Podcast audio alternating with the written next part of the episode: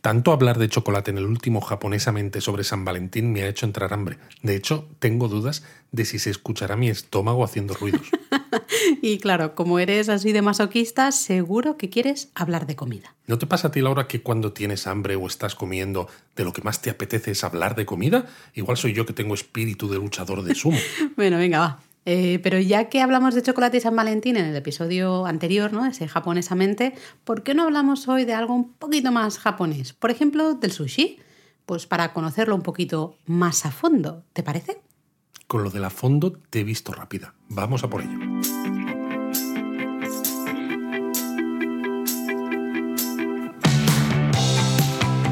Bienvenidos a Japón a Fondo. El podcast sobre Japón de la mano de japonismo. Patrocinado por Lexus. Experience Amazing. Pues ya que vamos a hablar del sushi, primero habrá que hacer una introducción, ¿no? Pues aquí el sushi, aquí unos oyentes.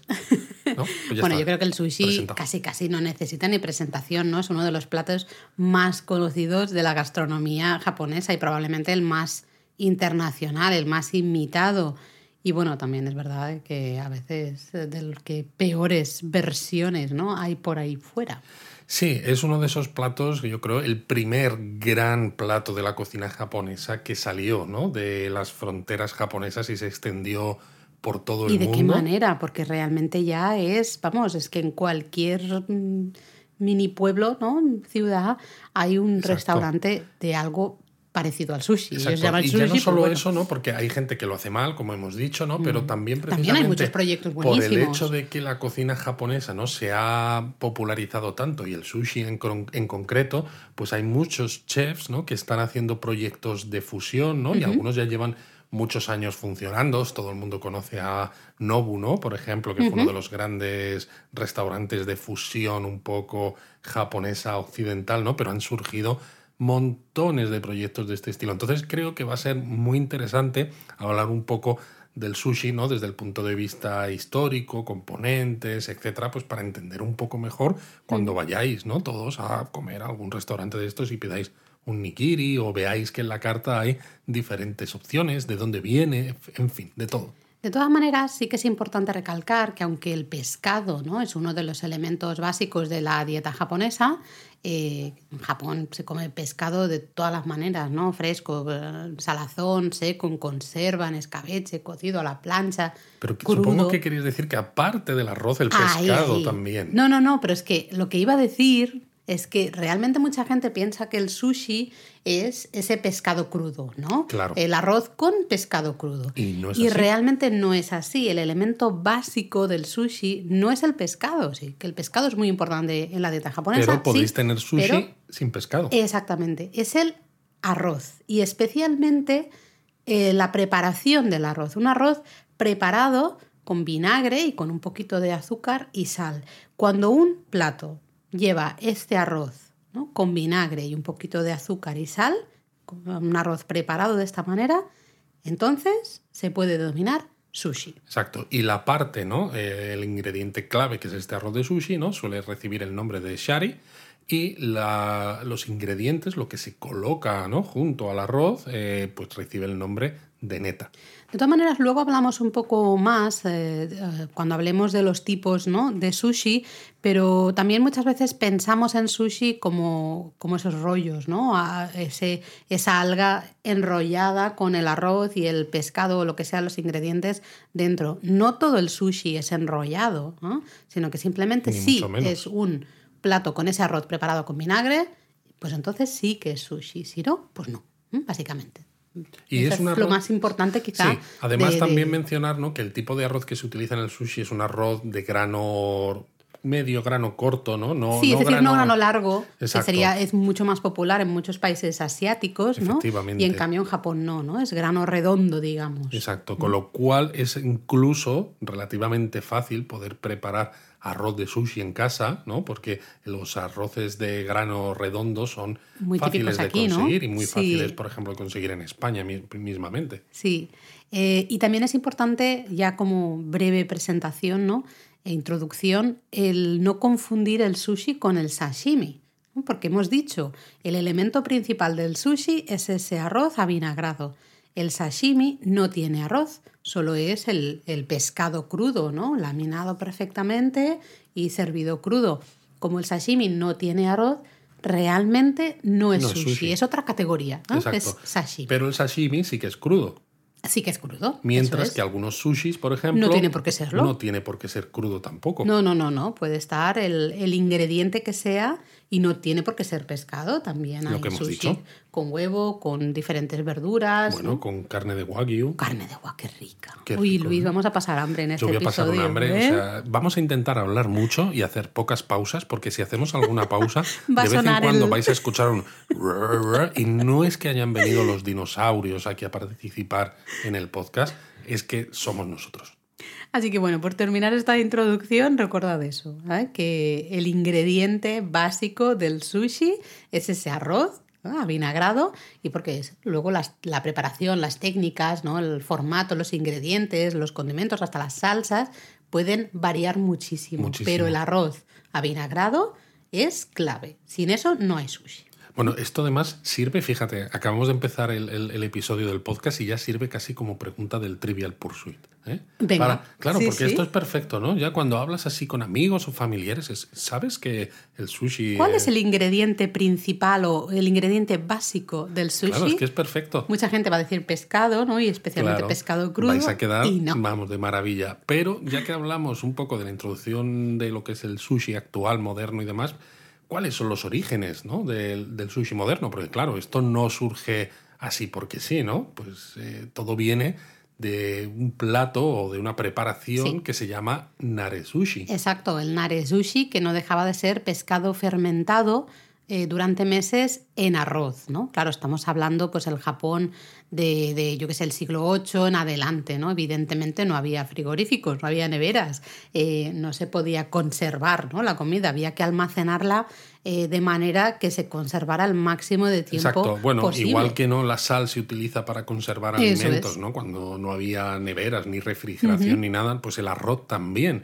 Lo que hacían las familias es almacenaban en barriles eh, el, pescado pescado. colocado en capas, ¿no? Y entre ellos, pues con arroz, ¿no? Que esto es lo que hacía el arroz, ¿no? Absorbía la humedad y permitía que el pescado se mantuviera comestible. Bueno, se fermentaba, claro, se ¿no? fermentaba con ese arroz, porque claro, se dejaba durante, durante meses o hasta O incluso años. años, ¿no? incluso Entonces, años. Eso tenía que Siempre oler en un lugar oscuro, temperatura ambiente, etc. Y lo curioso, ¿no? Es que hasta el siglo XVI los japoneses solo comían el pescado, ¿no? Una vez que abrían estos barriles. Sí, porque el, arroz, se veía como el arroz, ese arroz fermentado durante meses. Claro, El además, propio pescado también, pero claro, el pescado era la proteína, ¿no? Entonces era, bueno, el pescado me lo quedo aunque huela... además es que el arroz, ¿Ah, claro, ya estaba como muy eh, pegajoso, ¿no? Digamos, eh, olía muy fuerte, tenía una textura muy extraña, ¿no? Entonces, básicamente se desechaba el arroz y se comía únicamente el pescado, ¿no? Eh, luego ya empezaron a añadir vinagre de arroz al arroz, ¿no? Para acortar el proceso de fermentación. Claro, una manera de conseguir que el pescado estuviera ya listo para ser preservado mucho antes, ¿no? Y claro, si estaba listo mucho antes, también lo podías comer mucho antes. Exacto, y de hecho ya, pues eh, justamente eh, a partir del siglo XVI, el arroz ya empieza a ser comestible, ¿no? Claro. Y lo que básicamente va a allanar el camino a, la invención, digamos, del sushi como lo conocemos hoy en día, ¿no? Aunque antes de llegar al sushi que conocemos hoy, primero se empezó a hacer lo que se llama hakosushi, que es eh, sushi en cajas, y era, pues básicamente se empaquetaba, por Sí, decirlo unos de una manera. moldes de madera de bambú. De madera de bambú, eso es. ¿no? Eh, ahí se ponía el arroz avinagrado, porque ya en esa época ¿no? se, se añadía vinagre al arroz para conservar ese, ese pescado. Eso fue como el intermedio, ¿no? Eh, porque luego sí que es verdad que ya en 1700, no, mil, el siglo XIX, ¿no? Ya fue re- relativamente reciente. 1824 ¿no? Vale, es no la recordaba. fecha que marca el invento ¿no? de uno de los grandes, bueno, de lo que ahora nos gusta tanto a tantas personas, ¿no? que es el nigiri sushi, Exacto. que ¿no? es este sushi, ¿no? que es un Que podemos comer con la mano, que se puede comer con la mano, que es un- una, una pieza de un poco de arroz con pescado u otras cosas, ¿no? Por encima. El inventor realmente fue eh, Hanaya Yohei, que decidió que esto del, del hako sushi, ¿no? de ese sushi en, cajas?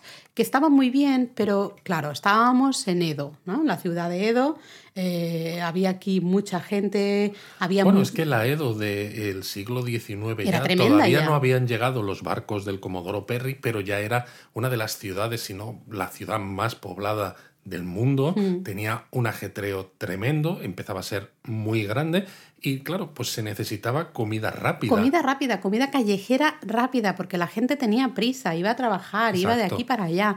Entonces él dijo, mira, no, vamos a hacer como porciones individuales. Y que se puedan preparar de forma rápida. De forma rápida, que lo pueda eh, vender en, en la calle y que la gente lo pueda comer también en la calle de una manera fácil, ¿no? Entonces, lo que él básicamente inventó, por decir una manera, esos nigiris, que en, origen eran más grandes de lo que, de lo que son en la actualidad, ¿no? Es decir, como unas, unas pequeñas porciones de ese arroz avinagrado. Pero dándole forma con la mano. Con la mano. Pero con también una particularidad, porque Yohei decidió mm. marinar el pescado en salsa de soja o vinagre de arroz y además le añadió wasabi, porque de esta manera el pescado se mantenía más fresco sin tener que fermentarlo, ya que el wasabi es antibacteriano, ¿no? Entonces eh, pasamos de un are sushi, ¿no? Donde el arroz se descartaba, el pescado estaba fermentado, a un pescado que ya se podía consumir fresco, el arroz, ¿no? No olía mal, estaba, bueno, muy diferente. Un cambio, ¿no? Y además podéis ver algunas pinturas, ¿no? Un quilloé de, de la época en la que se ve gente eh, sentada, ¿no? O hasta un poco de pie, comiendo esos nigiris del puesto callejero, ¿no? De, de Hanaya Yohei, que primero era primero eso, era un puesto callejero, luego abrió su propia Tuvo tienda. Un food truck. Exacto, fue, el, primer ahí food truck, sí, sí, total. Eh, se encontraba en Ryogoku, en el barrio de Ryogoku. Sí, luego abrió su propia tienda, exacto, que nosotros estuvimos por ahí, hicimos foto a dónde estaba el lugar donde, porque no queda nada. No queda, absolutamente nada, hay un cartel. Aquí estuvo la tienda, ¿no? Una vez que el señor quitó el puesto. Pues la tienda que puso. Sí, sí, sí, pero bueno, si os interesa, en el post que tenemos en la web de Ryogoku, tenemos un paseo a pie por toda la zona de Ryogoku y podéis descubrir justamente el lugar donde surgió este sushi actual. ¿no? En esa época eh, este sushi se empezó a llamar Edomae Sushi, es decir, sushi al estilo de Edo, eh, que básicamente es eso, ¿no? Es esa comida rápida, primerísima comida rápida, 100% japonesa y que, y también hay una particularidad, ¿no? De que a veces como el pescado no iba fermentado, en gran muchas veces este pescado también se ponía en parrillas o se, se trataba de alguna manera Sí, que ya ha seguido luego, ¿no? Que luego, luego hablaremos también, ¿no? y es eso, este es el estilo, el Edo, el Edo Mae Sushi es el más popular, ¿no? A la hora de hacer sushi, pero no es el único, ¿no? Ha habido otros estilos también. Bueno, si somos puristas, el Edo Mae Sushi realmente era de los pescados y mariscos de la bahía de Edo, ¿no? De la bahía de, de Tokio. Y en cambio ahora ya es evidente que, que bueno, va a depender del, del, lugar, ¿no? También es interesante, ya que estamos con este breve ¿no? apunte de historia, mencionar que, bueno, todos sabéis que hubo el gran terremoto de Kanto, ¿no? En 1923, que mm, dejó muy machacada la ciudad de, Tokio y alrededores, y fue un momento importante también para el sushi, mm, sushi moderno, porque muchos cocineros de sushi, ¿no? Que ya habían aprendido de, de Yohei hacer estos nigiri, pues se dispersaron un poco por, por el país. ¿no? Muchos dejaron Tokio y se fueron a otras regiones de Japón y justamente popularizaron de una manera más rápida los nigiris, ¿no? Esta nueva técnica inventada por, por Hanaya Yohei. Y luego, claro, cuando se las neveras, ¿no? Y la refrigeración moderna pues se extendió por el país, pues imaginad lo que supuso ¿no? para, para el, este plato, el sushi, sobre todo porque lleva arroz, ¿no? que es uno de esos básicos de la comida japonesa, ¿no? y los pescados que también, ¿no? en el momento en el que puedes conservar el pescado con facilidad ¿no? y capturarlo en cualquier parte del país, enviarlo al otro extremo y que no pierda la cadena de frío, etcétera, etcétera, mm. pues el sushi explotó. Totalmente. Pero bueno, si queréis imaginar, o más que imaginar, sentir y probar cómo sabía ese nare sushi, ¿no? ese, ese padre del sushi, ¿no? El, inicio del sushi con ese arroz eh, y el pescado fermentado, em, podéis ir a la zona del lago Biwa, mm. las afueras de Kioto, en la prefectura de, de Shiga, y ahí podéis probar el funazushi que es realmente una variedad ¿no? de ese nare sushi. Pero con la particularidad de que se sigue haciendo hoy se en día. sigue haciendo, por eso es el lugar ideal para decir, oye, ¿cómo, cómo era comer nare sushi, ¿no? Exacto. En, pues eso, en estos, eh, antes del siglo XVI realmente. Lo que pasa es que en este caso el funasushi, ¿no? Eh, aunque utiliza, es eso, es una variedad del nare sushi, pero utiliza solamente ¿no? un tipo de pescado que es una carpa que hay endémica Solo en, en el lago de- Biwa. En el lago Biwa, en, en Shiga. Exacto, ¿no? El que se llama Nigorobuna, creo. Exacto. Y bueno, está considerado una delicia local y de hecho se tuvo que restringir y controlar la pesca de estas carpas porque las capturas habían descendido drásticamente a finales del siglo XX por la sobrepesca ¿no? de, de estas carpas. Claro, la aparición bueno, de restaurantes. Exacto, ¿no? se ha controlado mucho más y bueno, pues eh, la población de carpas pues se ha recuperado. Eh, comer funasushi es toda una experiencia porque realmente la elaboración es muy parecida a la del nare sushi. Básicamente pues se limpian ¿no? los pescados, eh, primero se guardan con sal para deshidratarlos ¿no? y hacer que todos los am, las Los huesos, espinas ¿no? Eh, pues se quedan un poco más blandas. Eh, luego ah, se Estos se, guardan con sal durante varios meses o incluso hasta un año. Claro, ¿eh? claro, aquí ya empieza a hacer la cosa un olorcito tremendo, ¿no? Eh, luego ya se ponen en esos grandes barreños, se apilan con ese arroz cocido, ¿no? Se tapan, se les pone peso y ahí se dejan con ese arroz durante también meses o años, Años. ¿no? Con lo cual se va fermentando el, el arroz y el con el con el, ar- eh, perdón, el pescado con el arroz. Es un ¿no? proceso bastante largo y que, bueno, pues que genera ¿no? un producto bastante peculiar que, como decíamos, está considerado una delicia local, pero huele que tira de espaldas. Huele que no alimenta. Efectivamente. De nuevo, como pasaba con el nare sushi, también eh, se sirve el arroz solo. Mm, Nos quitamos, ¿no? Hay que limpiar el arroz de, eh, perdón, el pescado. Estoy diciendo el arroz todo el rato Sí, y me no refiero sé. al pescado, no sé por qué. A- Solo se come el pescado, ¿no? Y hay que limpiar el- ese pescado del arroz. Nos, nos deshacemos del arroz y solo comemos el pescado. Pero claro, es imposible limpiar al 100% eh, los trocitos de, de pescado, con lo cual siempre se quedan trozos de arroz también ahí pegados, ¿no? Y Así es- que, así que ya sabéis, eh, si cuando viajéis a Japón estáis por la zona de Kioto alrededores, os apetece hacer una excursioncita hacia el lago Biwa, podéis decir, pues mira, yo quiero comer sushi del moderno, o voy a probar este sushi un poco fósil, ¿no? Casi que... Eh, pero es eso. Lo vais a pasar mal. el- Exacto. Yo, creo el que olor, como ¿no? curiosidad yo lo probaría, ¿eh? Si fuera vosotros, pero claro. Pues yo no sé qué decir, va a depender de la persona, ¿eh? Sí, va a depender Podéis de la no persona. probarlo y no pasa absolutamente Exacto, podéis iros al sushi de toda la vida. Así que bueno, vamos a dejar la parte histórica ¿eh? de ese nare sushi y del actual funa sushi ahí en el, en el lago Biwa. ¿Y te parece si hablamos un poco de los ingredientes del sushi? Luego a lo mejor podríamos hablar de los tipos de sushi. Venga. Venga. Ingredientes, arroz y comida. Ya está, hasta Ya luego. Siguiente. Bueno, vamos a hablar un poco más, ¿no? Bueno, eh, ya has dicho tú antes, justo en la introducción, ¿no? Decías que ese Sí, arroz... pequeño spoiler. Pequeño spoiler. El arroz avinagrado se llamaba shari, ¿no? Se suele llamar shari a esa porción de arroz avinagrado. Mm, Como decíamos, se usa ese arroz blanco japonés, ¿no? Sí, la variedad japónica. pero vamos, hay diversos tipos. Sí, sí, hay muchos tipos, pero bueno, eh, y lo más importante, lo que decíamos al comienzo, ¿no? Que hay que, luego una vez está cocido, hay que eh, añadirle una mezclita de vinagre, azúcar y sal. ¿No? Y, y- Vinagre de arroz también. Vinagre de arroz también. Se deja enfriar un poco a temperatura ambiente. Seguro que habéis visto alguna vez en algún restaurante de, de sushi cómo mueven ¿no? el arroz para que se vaya enfriando un poco más, más fácilmente. Y para que se suelte un poco también, porque a veces tendemos a pensar ¿no? que el arroz de sushi, ¿no? al estar preparado de esta manera, está súper compactado. Pero es eso, tú lo ves y parece compactado, pero el truco no está justo en esa cantidad de compactación ¿no? que mantiene la forma y sostiene, digamos, ¿no? Eh, es como una cama para el pescado o el ingrediente que le, que le pongas, pero que realmente cuando te lo metes en la boca, ¿no? Los granos están No sea un muy mazacote, ¿no? sueltos, exacto, no es un mazacote, ¿no? No Mm. es un, no sé, como si fuera un engrudo, ¿no? Un cemento de arroz. Es que dicho así no suena muy Claro, pero a veces cuando comes ciertos sushis, ¿no? En sitios regulares o en sitios que los tienen ya Se preparados desde varias horas antes y que están refrigerados, no comes y a lo mejor el pescado es bueno o es decente, pero el arroz, ¿no? Pues está frío, está hecho una masa, ¿no? Todo uniforme que dices, madre mía. Mm. Sí.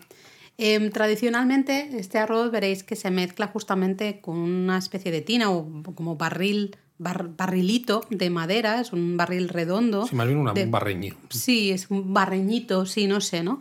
Así de fondo plano y, y lo, lo vais a... se va a dar, ¿no? Se va a mezclar para, para enfriarlo justamente con una paleta de, de madera, ¿no? Tradicionalmente. Ahora ya las hay también de plástico que, que van muy bien, ¿no?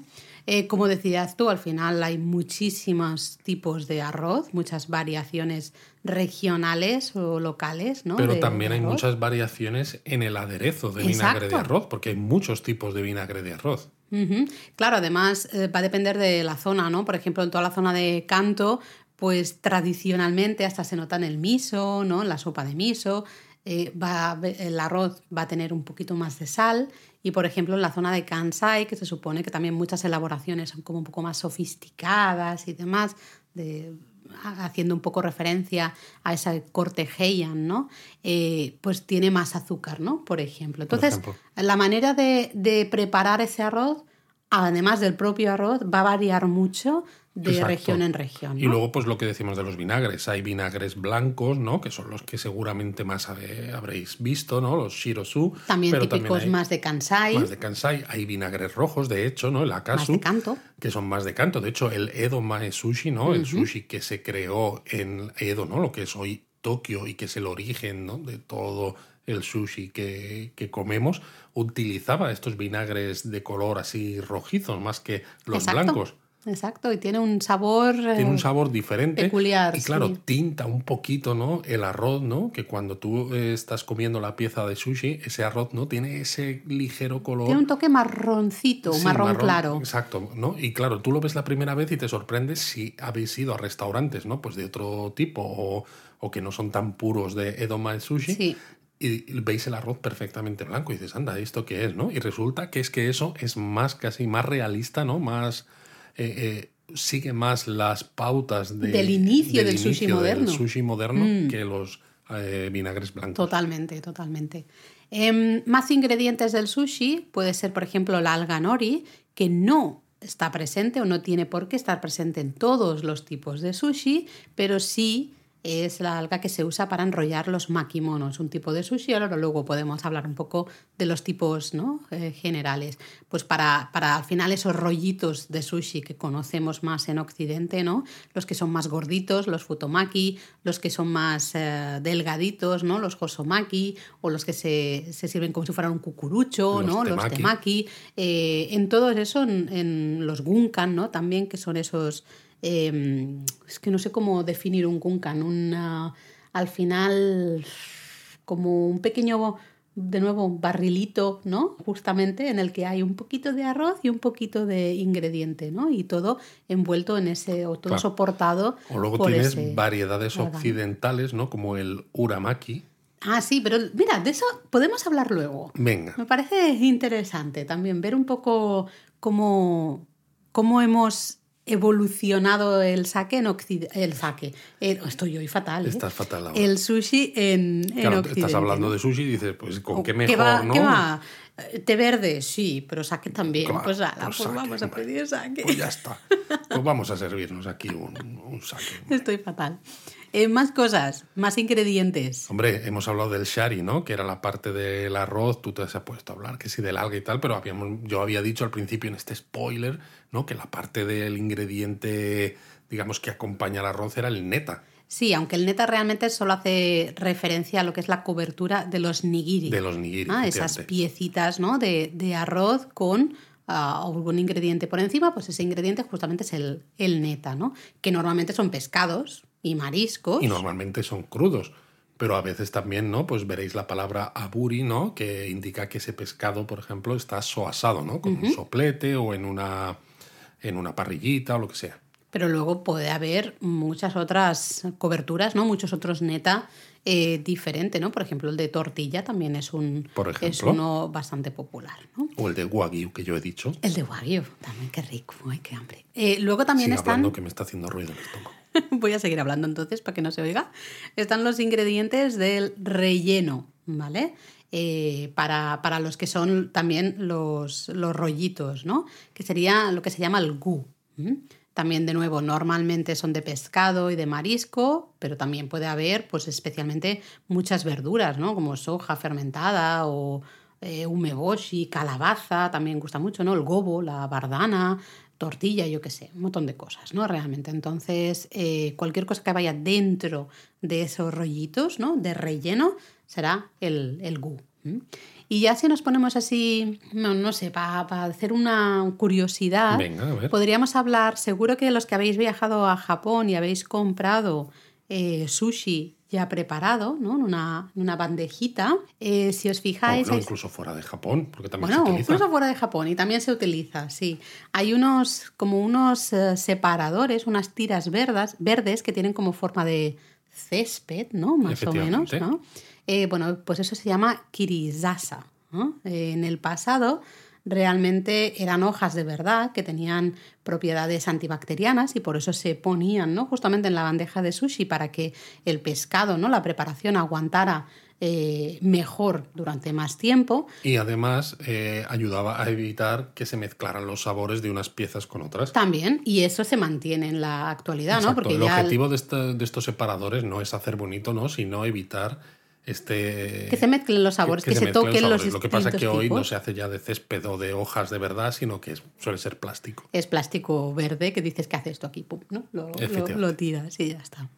Y oye, ¿y con qué salsas o con qué comemos el sushi, Luis? Pues mira, eh, lo más típico no suele ser la salsa de soja, que normalmente en la gran mayoría de los de restaurantes no os van a poner un platillo pequeñito, redondo al lado donde vosotros ponéis la cantidad que queréis y podéis ahí pues eh, mojar el, el sushi en la salsa de soja con la particularidad de que si, se- si lo hacéis y queréis hacerlo bien, se moja el pescado, nunca el arroz, porque el arroz ya va condimentado y si lo mojas, pues le cambias el sabor y además puedes hacer que se te desmonte, ¿no? Pero en los restaurantes un poco top, el propio chef ya decide qué piezas de sushi necesitan salsa de soja o no y las que lo necesitan, con un pequeño pincelito, pues va a pintar ¿no? la pieza de pescado o lo que sea, de forma que tú lo único que tienes que hacer en el momento en el que te pone la pieza de sushi es comerte. Exacto, que eso es muy, eso es muy práctico al final, porque estás comiendo el nigiri, por ejemplo, eh, claro, para mojar ¿no? el pescado en la salsa de soja ya lo tienes que girar, digamos, eh, ir relativamente rápido, porque al final... Mira oye, que yo soy capaz de girarlo con los palillos también, pero por suerte, ¿no? El sushi no hay Se ningún puede hacer problema. con la mano. Y de hecho casi se recomienda que Sí. se haga con la mano. Entonces es relativamente más fácil. Pero claro, si lo sujetas mucho, la propia temperatura de las manos, ¿no? Pues eh, la trasladas al, al arroz y al final acabas haciendo que todo eso se desmonte. Sí, se puede desmontar todo, ¿no? Eh, también algo básico en el sushi sería el wasabi, eso sí Mm. que lo hemos comentado, ¿no? Cuando se inventó justamente ese sushi moderno, pues ya se, se añadió justamente el, el wasabi por sus propiedades antibacterianas, ¿no? Reduce al final el riesgo de intoxicación. Ya sabéis que el wasabi, ¿no? Eh, lo interesante y el wasabi rico rico es el que rayamos, ¿no? Directamente el tubérculo con ese rallador tradicional que está hecho de piel de tiburón. Exacto, es un rábano picante, Mm. eh, pero que, bueno, no tiene ese picante que a veces asociamos con el wasabi, porque claro, hemos probado un wasabi que viene como en unos tubos, ¿no? Que es industrial y es muy falso. Sí, el wasabi industrial el- realmente se te mete muy directamente como a los ojos, ¿no? A la nariz, Exacto. como pum. Mientras que el wasabi Es este mucho más fresco elegante. Mm. es mucho más elegante. Es un picante que pica un poquito cuando lo comes, pero solamente un momentito muy puntual y luego desaparece y permite ¿no? que el arroz y el pescado o el ingrediente que sea tengan el protagonismo. Y como que te abre el paladar también, ¿no? Y disfrutas mucho más del sabor del propio arroz y del propio pescado. Exacto. En los restaurantes, digamos, normales, los que encontramos en la mayoría de sitios fuera de Japón, o incluso muchos también en Japón, estos que decíamos que os ponen el platillo para poner la soja, también tenéis wasabi que normalmente no, pues se mezcla con la soja eh, para que cada uno se haga esa mezcla de la salsa ¿no? con el toque de picante que quiere. Pero en estos restaurantes top, donde también el chef pinta con el pincelito la salsa de soja, él lo que hace también es que le coloca la cantidad justa de wasabi al pescado, al ingrediente que sea justo por debajo antes de colocarlo encima del arroz. De forma que esa pieza Está, perfecta para, comerse tal cual. Y ponerle más salsa de soja o ponerle más wasabi sería destrozar un poco los sabores que ese chef, ¿no? Ese cocinero de, sushi, el Itamae, pues ah, tenía en mente, ¿no? Con lo cual, en estas barras mm, te lo comes tal cual te lo dan. Exacto. Luego también muy típico es el jengibre encurtido, ¿no? El jengibre dulce. que es el gari, que eh, en muchas ocasiones hay mucha gente que no le gusta. Bueno, porque sabe como a colonia. Sabe como a colonia, ¿eh? de hecho se come para limpiar el paladar. Oh, vaya si te lo limpia. ¿eh? Sí, sí. He de decir también que el gari eh, demuestra mucho eh, el tipo de restaurante en el que estás. En los restaurantes de sushi un poquito más de batalla, ¿no? Un poquito más baratos, el gari suele ser muy colonia, muy difícil de Bueno, también porque es eso, porque viene ya envasado, ¿no? De alguna marca que lo hace a nivel industrial, industrial mientras que cuando el propio Itamae o chef, ¿no? Pues lo hace en su restaurante, ¿no? Con cuidado, prestando atención, a todos los procesos y demás, pues ese jengibre encurtido resulta que está rico. Yo no soy muy fan del gari, de este jengibre, y en cambio, pues por ejemplo, la última vez que estuvimos en Logroño, luego podemos hablar de luego, luego. la experiencia, em, vamos, me tuvieron que poner dos veces jengibre porque no paraba de comer, estaba delicioso, ¿no? Eh, porque era encurtido, sí, mantenía un toque dulce, sí que tenía ese toque un poco más de colonia, ¿no? De limpiar el paladar, pero no era excesivo, ¿no? Y ahí realmente se nota mucho la diferencia, ¿no? Luego también en presentaciones eh, se puede servir muchas veces el sushi con gobo, ¿no? que es bardana, rayado, o con daikon también rayado. A veces también se usa zanahorias u otro tipos de, rábanos, ¿no? simplemente como para decorar, como modo de, ensalada, ¿no? con esos eh, eh, rayado así como muy finamente. Y luego hasta también en elaboraciones modernas eh, podemos encontrar pues mayonesa, por ejemplo, cada vez más en las barras más tradicionales quizá no, pero en los lugares un poco con opciones así un poco más modernas, ¿no? especialmente para las piezas de salmón o de cerdo, ¿no? O ya elaboraciones extrañas así modernas. bueno, o de, atún a veces, si el atún viene picado, por ejemplo. También, ¿no? Entonces eh, puede ser que también encontréis mayonesa. Y bueno, como has dicho tú antes, ¿no? El té verde es ideal para acompañar el sushi. No, eso lo has dicho tú. Yo... Tú has dicho el sake, ¿no? Bueno, el sake también lo has dicho tú, entonces nos hemos puesto a hablar de bebidas. Y también es verdad. Pero si os fijáis, en muchos restaurantes de sushi, el té verde, bueno, el té verde en general en Japón es, es gratis en cualquier restaurante, ¿no?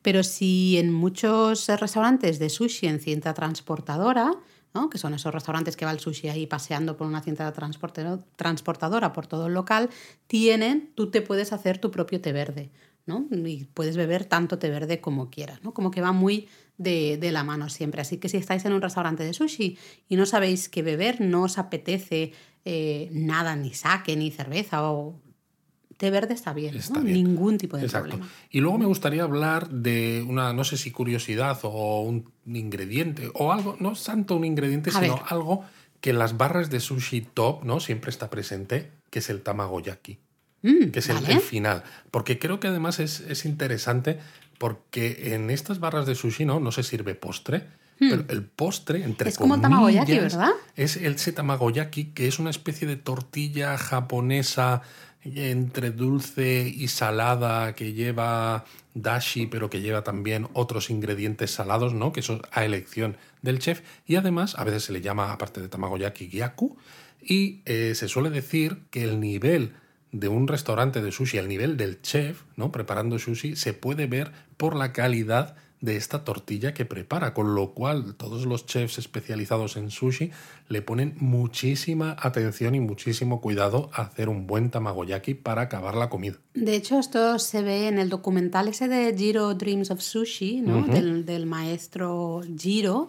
En Tokio se ve, ¿no? Justamente la presión en, vale, tenés que hacer todo el menú perfecto, evidentemente, ¿no? Cada nigiri, cada pieza de sushi que presentes al comensal tiene que estar perfecta. Pero como que el último, ¿no? El último pase, que sería hasta este sushi de tamagoyaki, eh, ese tiene que ser excelente, ¿no? Porque eso marca eh, si todo el menú merece la pena o no, ¿no? Es, es curioso. Y es curioso que lo traten como postre, realmente, ese es el postre. ¿no? Eh, eh, cuando realmente para nosotros pues es como una tortilla. ¿no? Es peculiar, sí. Es curioso. Pero mira, ya que hablas de curiosidades, eh, a mí también me gustaría mencionar otra curiosidad, que es la del salmón, porque en la actualidad ¿no? el, sushi de salmón yo creo que está presente en absolutamente todas partes. Sí, es uno de los más populares, quizás. Hmm. Lo curioso es que bueno, los japoneses comen ¿no? y, salmón y capturan salmón desde, desde siempre, ¿no? pero siempre lo habían comido cocinado o curado en todo caso, ¿no? Porque tradicionalmente no era adecuado como ingrediente crudo porque tenía parásitos, ¿no? Y como no... Entonces no, no sé, en, sushi jamás de la vida tradicionalmente se encontraba eh, sushi de salmón, ¿no? Pero en cambio, en las décadas entre los años 60 y 70, Noruega comenzó a experimentar con la acuicultura, ¿no? Y se descubre cómo criar eh, salmones y de esa manera quitarles los parásitos, ¿no? Entonces se, empezaron a producir, digamos, ¿no? Además, eh, salmones que tenían un mayor contenido en grasa. Además, eso, claro. además, mm, mm, una captura mucho más fácil, mayor contenido en grasa y ausencia de parásitos, ¿no? Lo curioso es que después de, este invento, ¿no? digamos, de los noruegos, se empezó a exportar salmón a, Japón, ese salmón graso a Japón ya en la década de los 80 y al principio los japoneses seguían con la mentalidad de que el salmón no se podía mm, comer crudo, ¿no? que tenía parásitos, era malo y no se podía comer crudo y lo asaban a la parrilla y luego pues comían de manera tradicional. ¿no? Pero a finales de ya la década de los 80 sí que comenzó a usarse para, para sushi ya crudo, ¿no? Empezaron a ver que, ah, que está bien, se no, cuenta pasa de que, nada. de que en crudo estaba, estaba muy bueno. muy rico. Y ya hasta hoy, ¿qué es eso? Es que es, uno de los sushi más básicos. Sí, después del atún quizás, ¿no? Mm. Que el atún es como el rey de los pescados, eh, porque bueno, en, Japón siempre en las barras de sushi, por ejemplo, ¿no? El, menú tiene un montón de pescados, pero siempre suele haber como varios pases de diferentes cortes de atún, ¿no? Cosa que no suele ocurrir con otros pescados, que tengas varios pases de diferentes piezas del mismo pescado.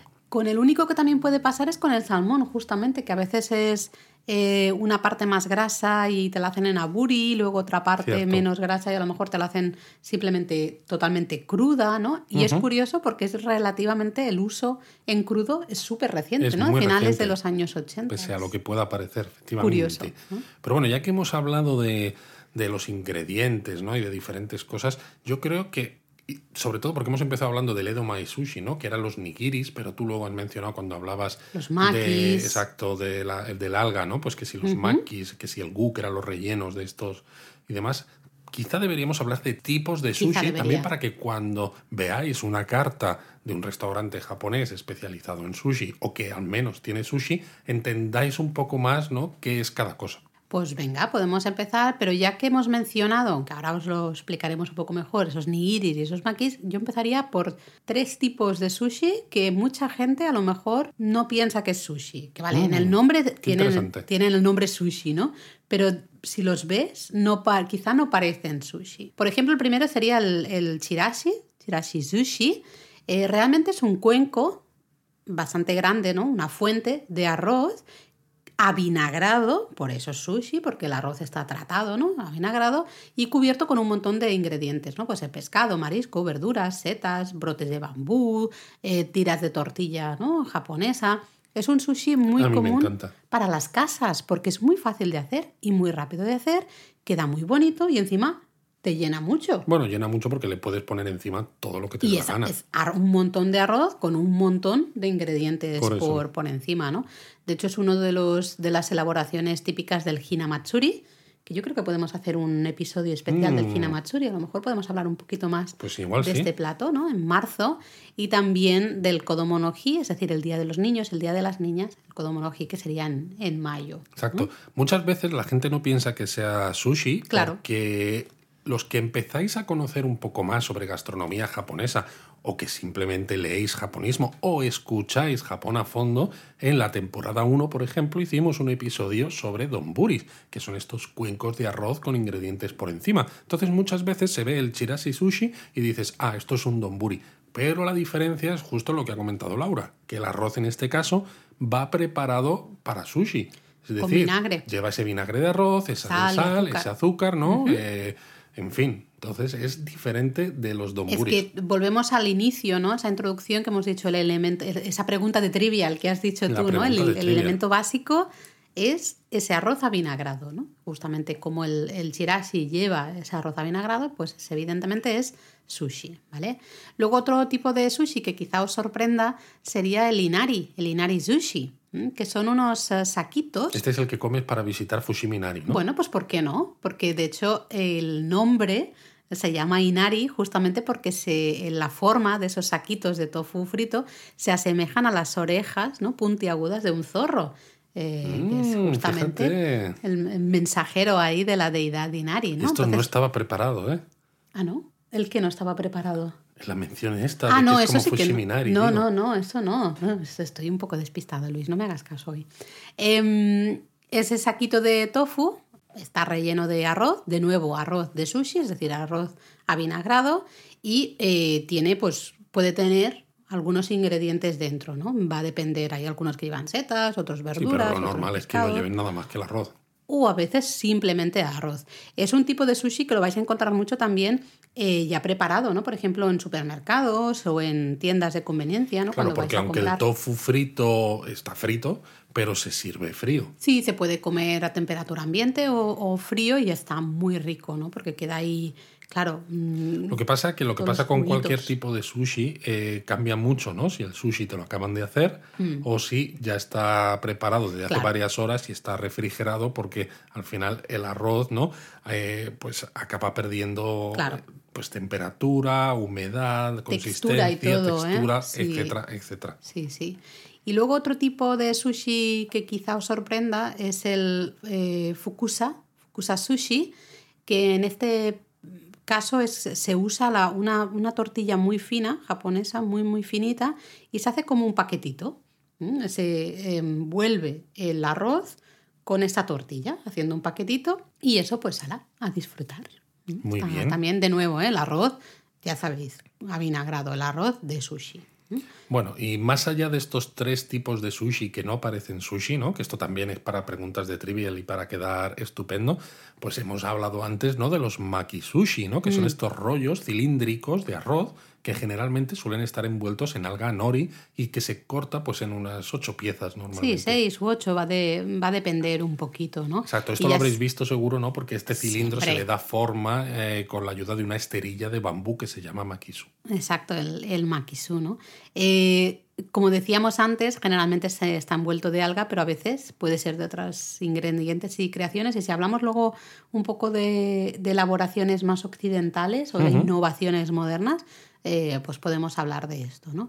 El interior del, del maki mm, puede ser súper variado, puede ser cualquier tipo de cosa, lo que queráis, ¿eh?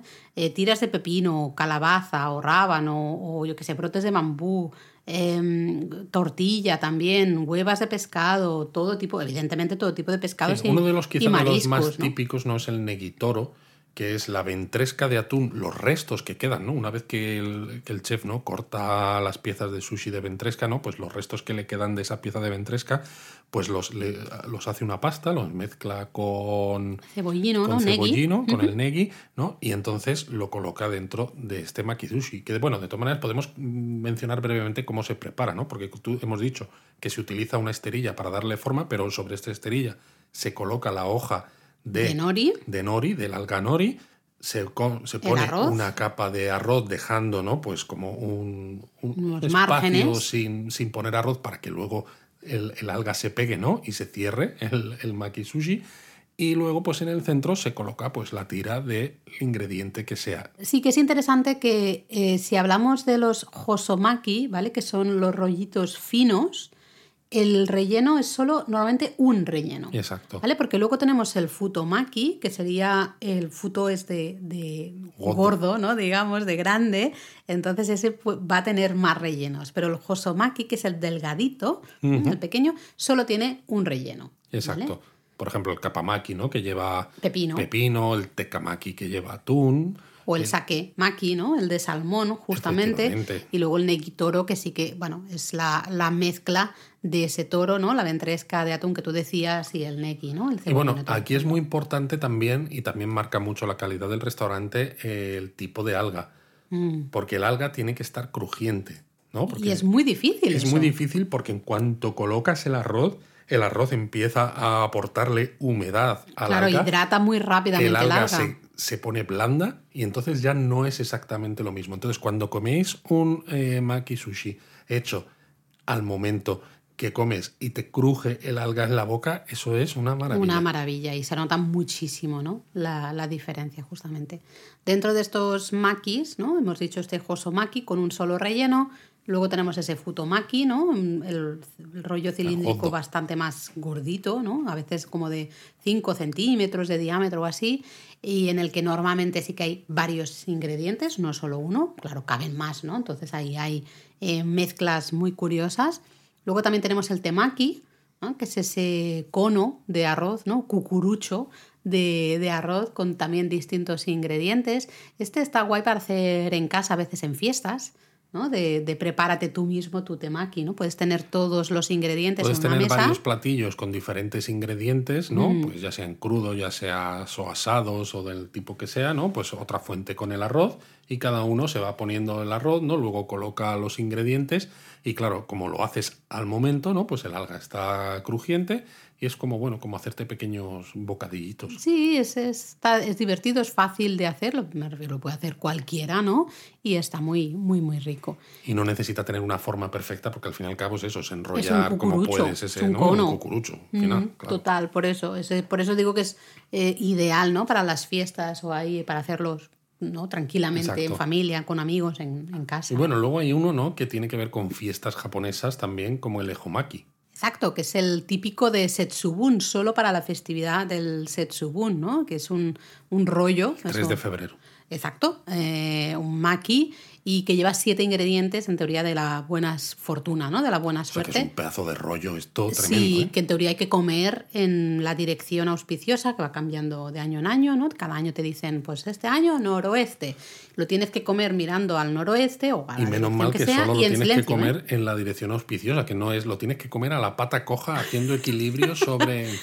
Bueno, hay que comerlo en teoría en silencio, sin hablar y sin parar, en plan todo ahí Madre mía. Eh, seguido, ¿no? Bueno, en fin de estas tradiciones.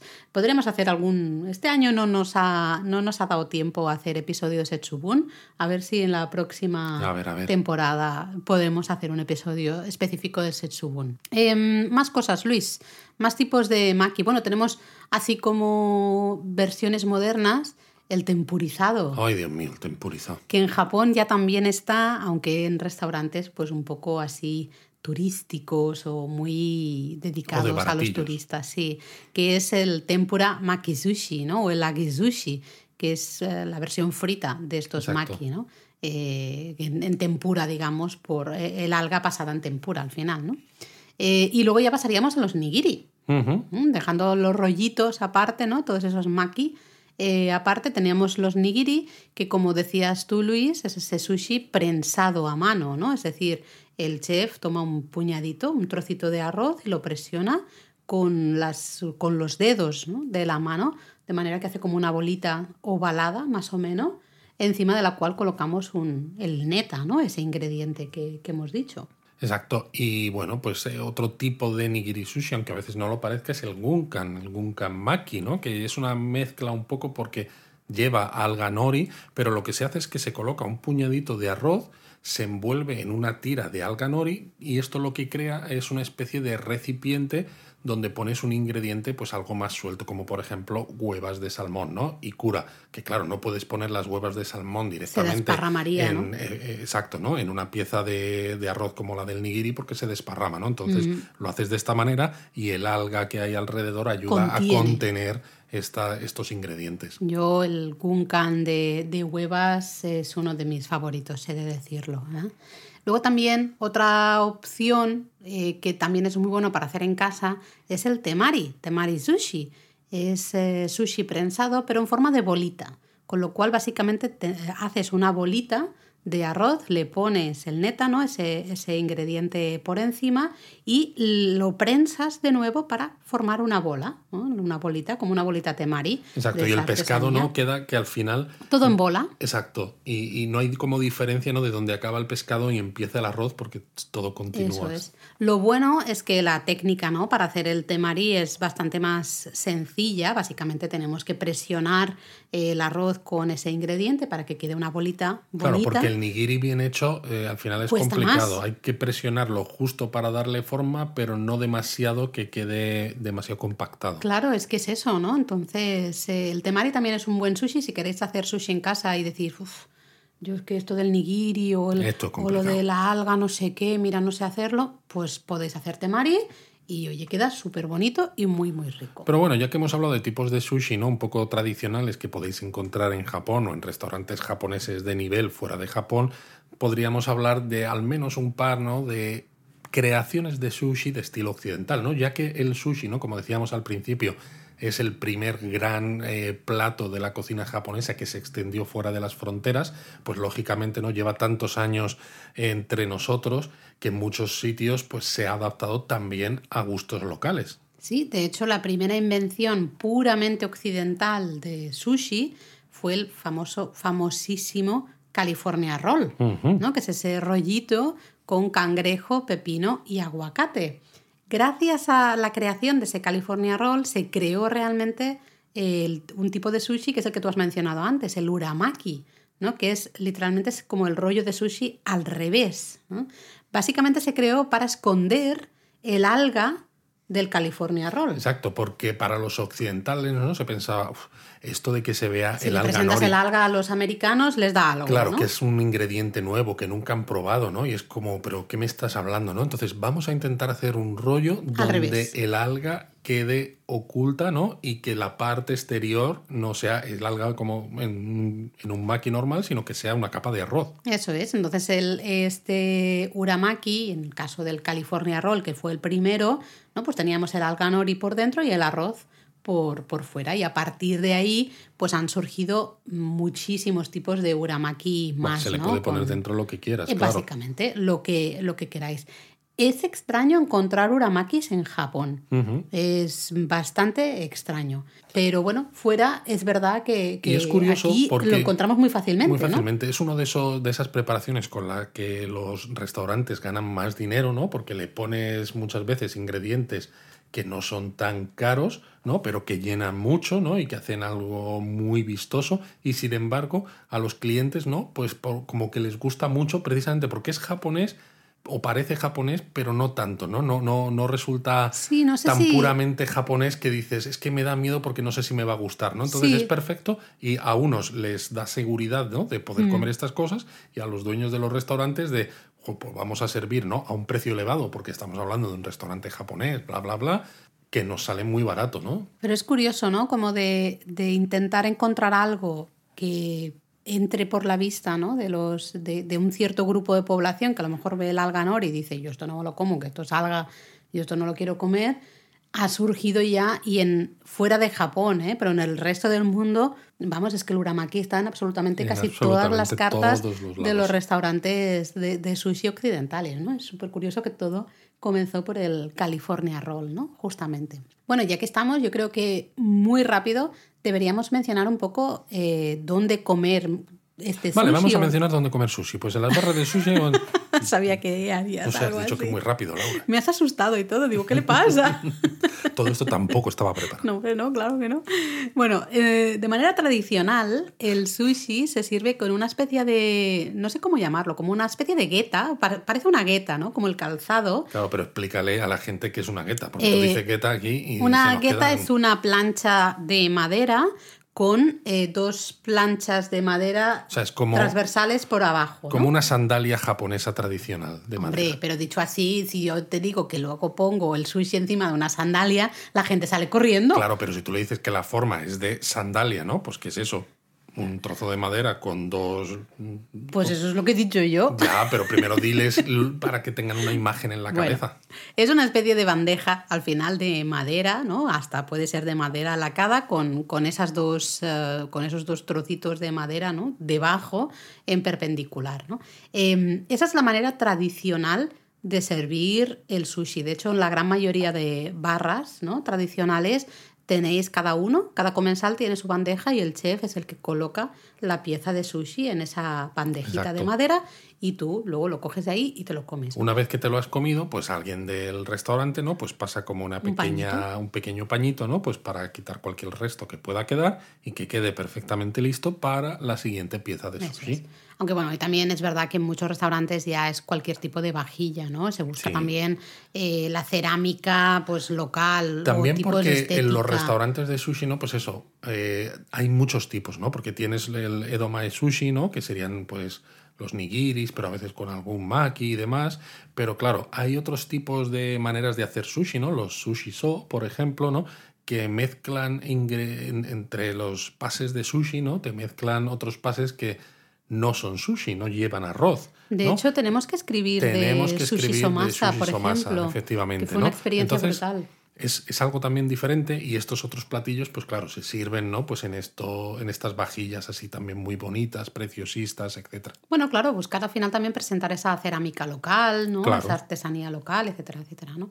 Luego, bueno, hemos dicho, claro, eh, barras de sushi, ¿no? Eso es el lugar ideal para comer sushi en Japón. Tú Sí, te porque además ves al Itamae, al chef, ¿no? Cómo corta los pescados, cómo hace toda todo. esta parafernalia, ¿no? De mover las manos para preparar los nigiris, que es una maravilla. Y recordad que en estas barras de sushi lo más habitual es que sea el itamae, ¿no? El chef, el que decide, ¿no? Que, cuánto wasabi le pone y pinta con salsa de soja la pieza si así Vosotros lo solo requiere. tenéis que comer. comer y ya está.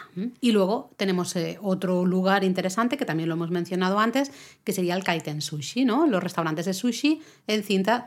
Es como el otro extremo de las barras de sushi Sí, top. pero a veces hay kaiten sushi bastante decentes, eh, con una calidad decente, a unos precios bastante decentes también, que pues bueno, para quitarte un poco el- las ganas de comer sushi y no gastarte un dineral, porque hay barras de sushi pues bastante caras, ¿no?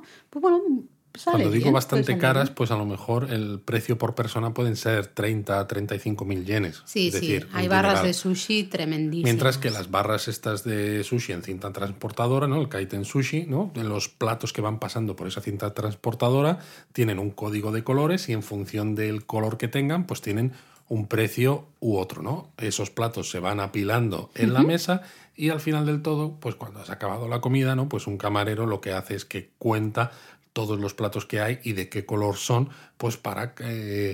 Bueno, pa- para, para decirte cuánto tienes que Exacto. pagar al final, ¿no? En el pasado esto era como mucho más rupestre, ¿no? Más artesano, porque claro, eh, sí, además había restaurantes de sushi en cinta transportadora con, por ejemplo, siete tipos de precios diferentes en función de la calidad de lo que te estaban poniendo junto con el arroz. Y claro, pues el camarero no tenía que primero contar cuántos tipos de cada plato ¿Cuántos había e irlo ¿Cuántos dorados? sumando ¿Cuántos rojos? en su ¿Cuántos? cabeza, ¿no? Mm. Ahora mismo todos los restaurantes modernos, todos estos platillos llevan un chip de radiofrecuencia, ¿no? Le Pues como el que tenéis. al eh, tema, ¿eh? Claro, le quitas encanto, ¿no? Un chip como el que utilizas con las tarjetas la Suica o la Pasmo, ¿no? Para entrar en el transporte público. Entonces tienen una máquina que simplemente lo que hacen es la pasan por el lateral, ¿no? De toda la pila de platos eh, que has comido y claro, pues esa máquina lee cuánto cuesta cada plato y ya hace la suma automáticamente. Entonces es súper fácil. Ahora yo ya podría trabajar en un restaurante de sushi en cinta transportadora. Antes en el pasado no hubiese podido, con lo desastre que soy para estas cosas, no hubiese podido. Ahora sí, ahora es fácil. Em, Luis, ¿nos vamos a Logroño? Venga, vámonos a Logroño. Por favor. ¿qué, pero qué, qué, se os ha perdido en Logroño? Que estamos hablando de sushi. Es que ya tengo hambre. Bueno, es que en Logroño está Kiro Sushi, que es un restaurante de sushi que nos encanta eh, primero porque ya de buenas a primeras tú entras y realmente es como si de golpe y porrazo te hubieses transportado y estás en Ginza, en una barra de sushi de Ginza. Sí, porque la luz es un poco tenue, el ambiente es así silencioso, la madera, relajado, las la decoración, todo, todo, todo. Absolutamente todos los detalles están hechos para que. Es como si tuvieras un sitio de teletransporte de estos de Star Trek. Es brutal, brutal. Pero además es, eh, creemos que es un proyecto muy personal y muy cuidado del chef Félix, ¿no? Félix Jiménez. Eh, que para nosotros creemos que es un auténtico takumi, ¿no? O, un shokunin, ¿no? Un maestro artesano y que además consideramos amigo, ¿no? Eh, él estudió, bueno, empezó preparando sushi en España, se fue a Japón a aprender de un maestro allí y lo único que hace eh, Félix ¿no? es hacer el sushi cada día de la mejor manera posible. Una de las cosas que me gusta es que cuando hablas con él siempre dice lo mismo, ¿no? Es cada noche, ¿no? Cuando cierro el restaurante, tengo que sentir que lo he hecho mejor de lo que lo he hecho en la hora de la comida y que lo que lo he hecho mejor el día, anterior, ¿no? Siempre tengo que ir mejorando. Y es verdad, porque nosotros ya llevamos un tiempo yendo y cada año encuentras ciertos detalles diferentes y además es súper interesante porque Félix, ¿no? en este restaurante de Logroño, hace un sushi muy ortodoxo, muy mm. edomae sushi, ¿no? Que a veces es lo que decíamos antes. Que se ha perdido un poquito. No se ve tanto, ¿no? Mm. Porque él utiliza una mezcla de vinagres rojos, ¿no? Que le da un punto al arroz maravilloso. Utiliza muchas veces parrillas, ¿no? Él escoge maderas que encuentra, ¿no? En los bosques que hay alrededor de Logroño, pues para... Que de nuevo es ese toque local. Ese es el toque local también. Entonces es, es, una experiencia maravillosa y por supuesto acaba con un tamagoyaki, ¿no? Que lleva langostinos, entre otros muy curioso. ingredientes que está muy, muy bueno. Os lo recomendamos muchísimo eh, y es que nos parece que haya ¿no? este restaurante para los que nos estáis oyendo en España eh, que tengamos este restaurante en España, que es eso, como viajar a una barra de sushi de Kinza, es una oportunidad que es fantástica y hay que aprovecharla. Nosotros, ahora que todavía no se puede viajar a Japón, ¿no? la última vez que estuvimos se lo decíamos así a Félix, es que de esta manera, en cierto modo, durante el tiempo que ha durado la, la cena, ha sido como viajar en cierto modo a Japón. Totalmente. Ese ratito, de hecho, bueno, la última ocasión, eh, tú Luis fuiste con el happy de japonismo, yo me puse en mi yukata y, también un poco en honor al propio Félix ¿no? y a su propio proyecto y de es tan Japón, este restaurante, que yo también, ¿no? Queremos eh, ponernos un poco estilo japonés y vestir también eh, al estilo japonés, ¿no? Estuvo muy chulo, así que bueno, os lo, os lo recomendamos. Para los que no vivís en España, pues si algún día visitáis España y os apetece, ya Quiero sushi en Logroño. Y esto, aunque, aunque no, no, es lo parezca, ni es exacto, nada. No, simplemente le tenemos muchísimo cariño. Es un restaurante que nos encanta. Y es eso, ¿no? Es eh, sushi de gran nivel. Tiene una estrella Michelin, además, ¿no? Aunque yo creo que debería tener más. Más, sí. Pero bueno. Y sobre todo es es un proyecto muy personal y muy mm, detallista, ¿no? Y detallado, muy cuidado y merece la pena. Em, bueno, yo creo que nos estamos alargando muchísimo. Cosa mala.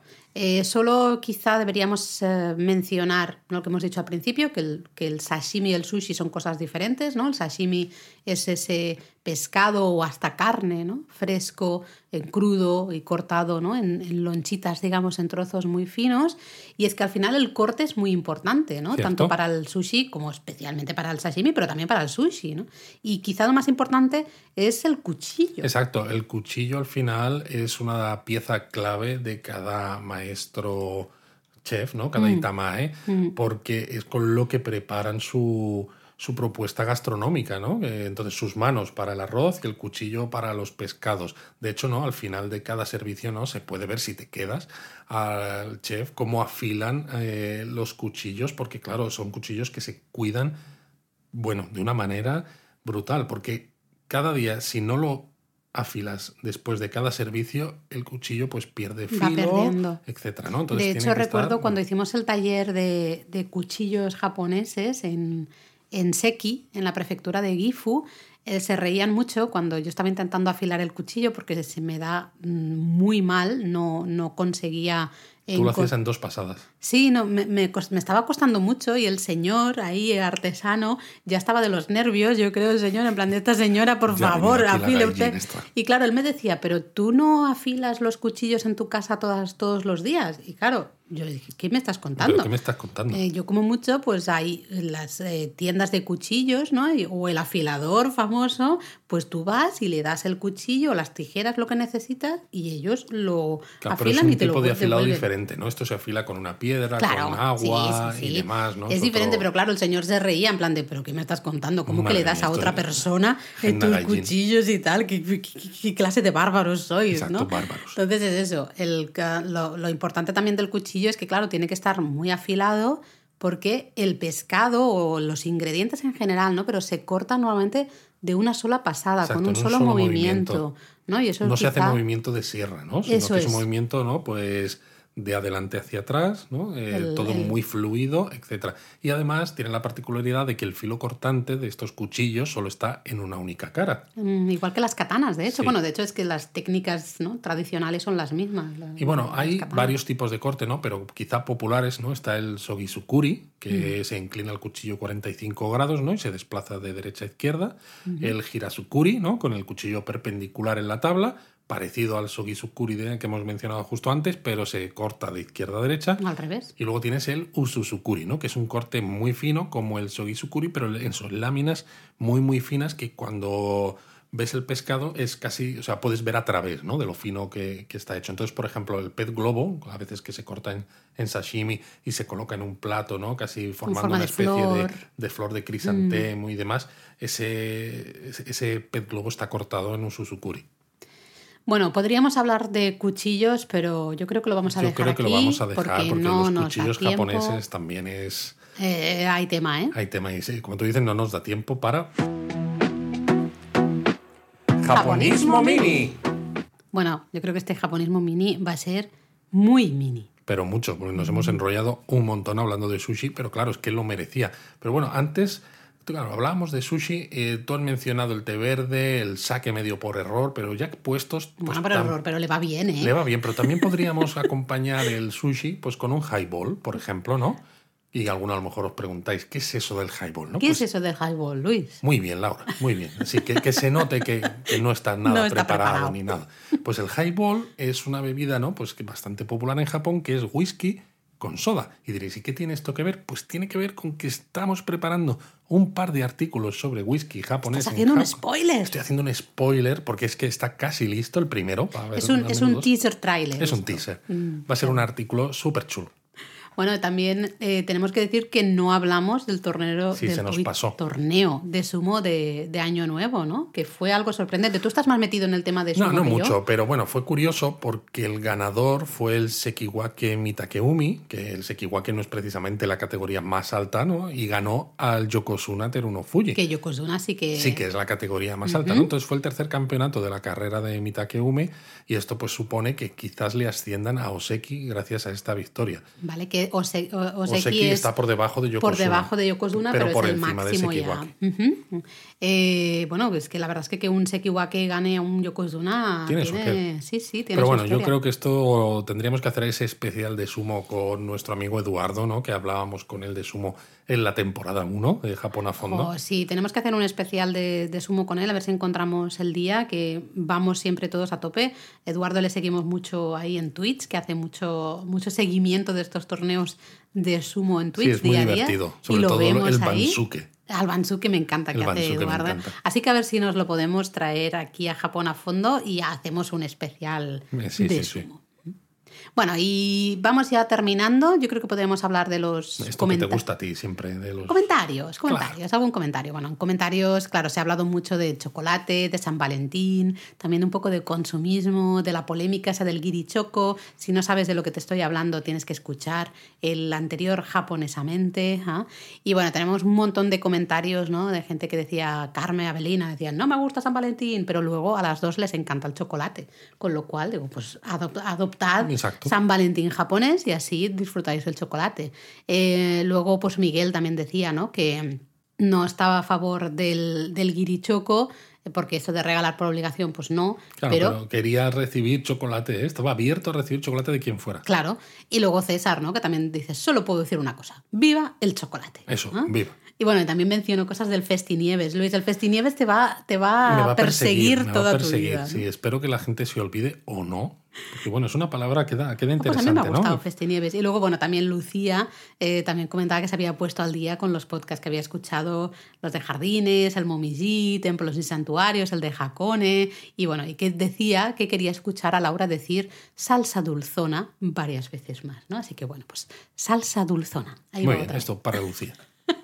Pues bueno, entonces antes de acabar, ¿no? Nos quedaría hablar de la palabra japonesa. Hemos mencionado muchísimas palabras japonesas. Bueno, hemos mencionado especialmente Itamae, por ejemplo, ¿no? Que hemos dicho que es el chef de, sushi. Hemos mencionado que si el neta, el shari, el... Luego maki, nigiri, ¿no? todo, esto. Pero yo creo que hay una palabra japonesa que en un restaurante de sushi, sobre todo en una barra, ¿no? O a veces en restaurantes incluso fusión, es muy importante ¿Qué es? Omakase. Omakase. Ah, viene del verbo omakaseru, que el verbo significa confiar algo a alguien, es decir, confiar en que alguien haga algo por ti, ¿ah? o dejarse, dejarle que alguien decida algo por ti, o encargarle a alguien a, encargarle algo a alguien. Con lo cual, la idea del omakase en este tipo de restaurantes es dejar que sea el itamae o el chef de sushi el que decida que nos va a servir en función, pues, de qué pescados están en temporada, de lo que tenga. de lo que a nosotros nos apetece, de nuestra hambre, etc. No es confiar en el chef que nos va a poner el mejor producto posible y así no tenemos ni que mirar la carta. A mí me encanta eso. Eh, lo de sentarme en un restaurante de sushi y omakase, mm, que haga el chef lo que quiera yo soy muy feliz. Me agobio mucho mirando la carta. Porque al final no sabes qué escoger. Así que es, chef, tú sabes lo que tienes, que está rico, que está bueno, que me puede gustar, prepáramelo. Es verdad que hay ciertas barras de sushi top que no tienen otra cosa que no sea un menú omakase, ¿no? Porque el propio chef dice, yo no sé lo que va a estar en temporada, no sé cuál va a ser el mejor pescado el día que tú vengas, con lo cual yo te pongo lo que Lo que tengo, lo que, he, ido al mercado y esto es lo que he encontrado. Hay otros restaurantes, ¿no? Sobre todo a veces restaurantes fusión, donde pues hay un cierto uso de técnicas japonesas, por ejemplo, los chefs conocen este tipo de esta palabra, ¿no? El omakase. Y lo que hacen a veces, en algunos casos, pues sí que hay carta, pero existe la opción del omakase, ¿no? Entonces tú le puedes decir al chef, no, yo, yo quiero omakase, y entonces el chef ya te pone pues como un menú de degustación, básicamente. Sí, sí, sí, es, te pone, él, decide, ¿no? Tú confías en él, él decide o bueno, lo que te pone. Como uno de los restaurantes que estuvimos cuando estuvimos en Fitur, ¿no? Que os contamos en el podcast también. Estuvimos en un restaurante de yakitori, ¿no? De pinchos de pollo y derivados, ¿no? A la parrilla. Y había pues un menú omakase, ¿no? Le dijimos al al dueño, no queremos pensar en la carta lo que hay, porque tenía 200 millones de opciones. Es, un estrés. Es un estrés. es Hiroshi-san, haznos un menú omakase. Tendríamos que hacer una, un post de recomendaciones de restaurantes japoneses en Madrid, Luis, ahora que hemos estado en Fitur y hemos, hemos probado muchos restaurantes diferentes. Bueno, habría algo, algo hay que pensar. Algo hay que pensar que tenemos audiencias, claro, de muchos, muchos lugares pero diferentes. Pero bueno, también cuando la gente viaja, si viajan a España y viajan a Madrid, pues porque Pero mira, Madrid nos pilla relativamente cerca. A mí lo que me gustaría sería hacer un episodio de recomendaciones de restaurantes japoneses en Buenos Aires, en Ciudad de México, en Lima, en... Ojalá, eso significaría que, podemos viajar. Por todos estos sitios. Oye, pues nos lo apuntamos como, como opción. A lo mejor Madrid puede ser el inicio de, esos especiales mm. de restaurantes japoneses interesantes en diferentes países. ¿no? Bueno, ¿nos vamos a comer sushi? Nos vamos a comer sushi. Mátane.